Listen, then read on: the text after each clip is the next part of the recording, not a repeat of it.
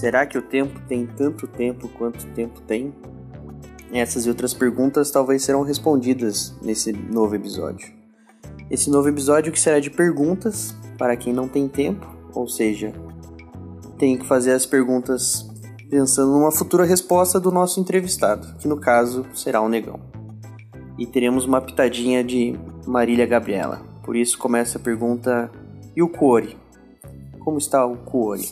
Olá, Jeff. É um prazer imenso finalmente estar dividindo um podcast aí. E a sua pergunta é muito pertinente sobre o status do core, do português brasileiro coração, português de Portugal provavelmente bomba sangue, porque nessa semana mesmo eu fiz a minha promessa anual de esse ano ir fazer um check-up, tá? Justamente saber aí como é que anda o core. É, a primeira vez que eu fiz essa promessa, eu tinha 20 e poucos anos. Eu falei, bom, agora eu tenho 20 e poucos anos e é importante que eu faça um check-up, né? Pra saber como é que tá o status da minha saúde. Agora já vai.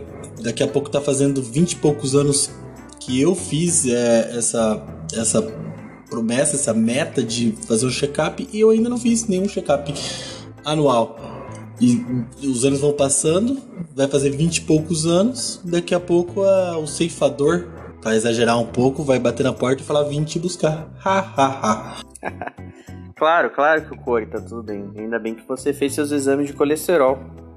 Assim todos sabemos que nossa saúde anda em perfeita harmonia. Mas, como aqui é um jogo rápido, gostaria de saber qual é o seu time preferido de futebol. Olha, meu time preferido, preferido é o Ajax da Holanda. Eu acho o nome bonito, sempre achei. achei acho que tem a ver com a Holanda, Ajax. Parece que é uma coisa bem. Sempre me deu a impressão de velocidade, Ajax. Mas o time que eu sempre torci a vida inteira foi, era o, Palmeiras. Palmeiras me acompanhou durante uns 20 anos, não? Né, uns 15 anos torci pelo Palmeiras. Acompanhei vários campeonatos, vários títulos que ele ganhou. E, porém, novamente, atualmente eu torço para o Cianorte Futebol Clube, porque acho que tem muito mais a ver com a minha história do que o Palmeiras. Nem sei falar italiano, nunca pisei na cidade de São Paulo, então o Cianorte Futebol Clube tem muito mais a ver comigo e esse é o, meu, o time que eu torço. Mas meu time preferido é o Ajax da Holanda. Com certeza você comentaria sobre o Queijadinha. Não teria dúvida sobre isso. Claro, né? Mesmo ele tendo jogado de lateral esquerda nos anos 30, época que o Leão ainda não tinha sido fundado, mas ele acabou criando a Companhia Norte que deu o nome ao nosso grande clube do Paraná. Aproveitando a pergunta sobre futebol, se você fosse para uma ilha deserta, qual camiseta de clube de basquete você levaria em sua mala? Essa é fácil, porque não tem dúvidas nenhuma de que eu levaria uma camisa do Space Jam, mas personalizada com o nome do Oscar Schmidt, porque eu acho que naquele time ali que tinha o Pernalonga jogando de pivô, o Patolino jogando de ala, e o Michael Jordan uh, como técnico e jogador, faltou mão santa, né? Acho que ah, o jogo seria muito mais fácil, não precisaria usar o truque da água milagrosa. Então, numa ilha deserta, toda vez eu teria muitas questões para pensar quando eu percebesse que eu tava usando a camiseta do Oscar Schmidt no time do Space Jam. Não, não pode ser de futebol americano. Tem que ser de basquete. E sim, Tá, tudo bem, eu abro uma exceção. Podem ser três. Podem ser três camisetas que você pode levar. Mas tem que ser de regata. Não pode levar blusa, não. Então tem que tomar cuidado com suas escolhas. Não, não, Space Jam é, é basquete mesmo. Aquele filme da, da, da Warner, né? Looney Tunes. É basquete mesmo. Começa com beisebol, porque o Michael Jordan começa aposentado do basquete, joga beisebol ali, mas não tem futebol americano não. Se eu fosse escolher outras duas para fazer parte dessa seleção aí de de camisetas de basquete que eu levaria para uma ilha deserta, com certeza seria a do Franca, que é o clube de basquete que mais ganha, segundo a minha memória. O clube de basquete nacional que mais vencedor de ligas nacionais de basquete. Agora o novo basquete Brasil, não sei, acho que deve ser o Flamengo, mas antigamente quem dominava era o Franca. E um, do Ajax, uma camiseta de basquete do Ajax. É, com certeza eles têm um clube muito veloz. Incrível, não havia pensado nessa ideia. Realmente escolher camisetas retrô que são de algodão ajudariam muito a fazer fogo. Muito bem pensado.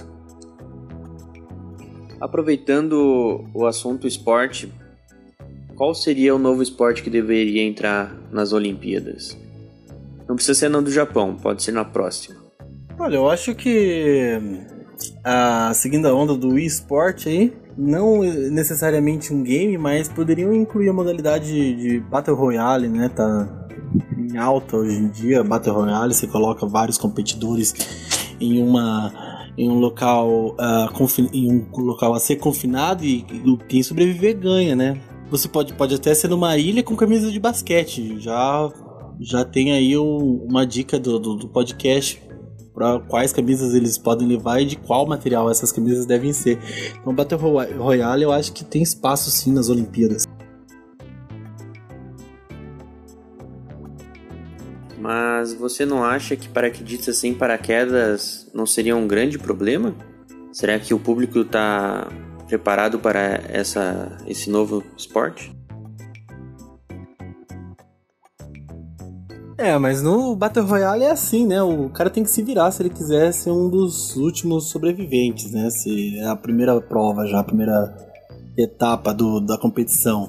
O cara já entra de corpo mole, assim, querendo querendo, querendo só mordomia, não vai para frente. Então, se nem na hora de ser lançado ele precisa de um, de um paraquedas para poder seguir em frente, como é que ele vai é, como é que ele vai dar continuidade, né? O Battle Royale é coisa séria, então se o cara não tá preparado para esse tipo de perrengue, ele não devia, ele não é atleta olímpico, não é atleta de, de alto nível, né? Acredito que um colchão no chão não é a melhor alternativa para esse esporte. A segurança deve ser pensada de outra maneira.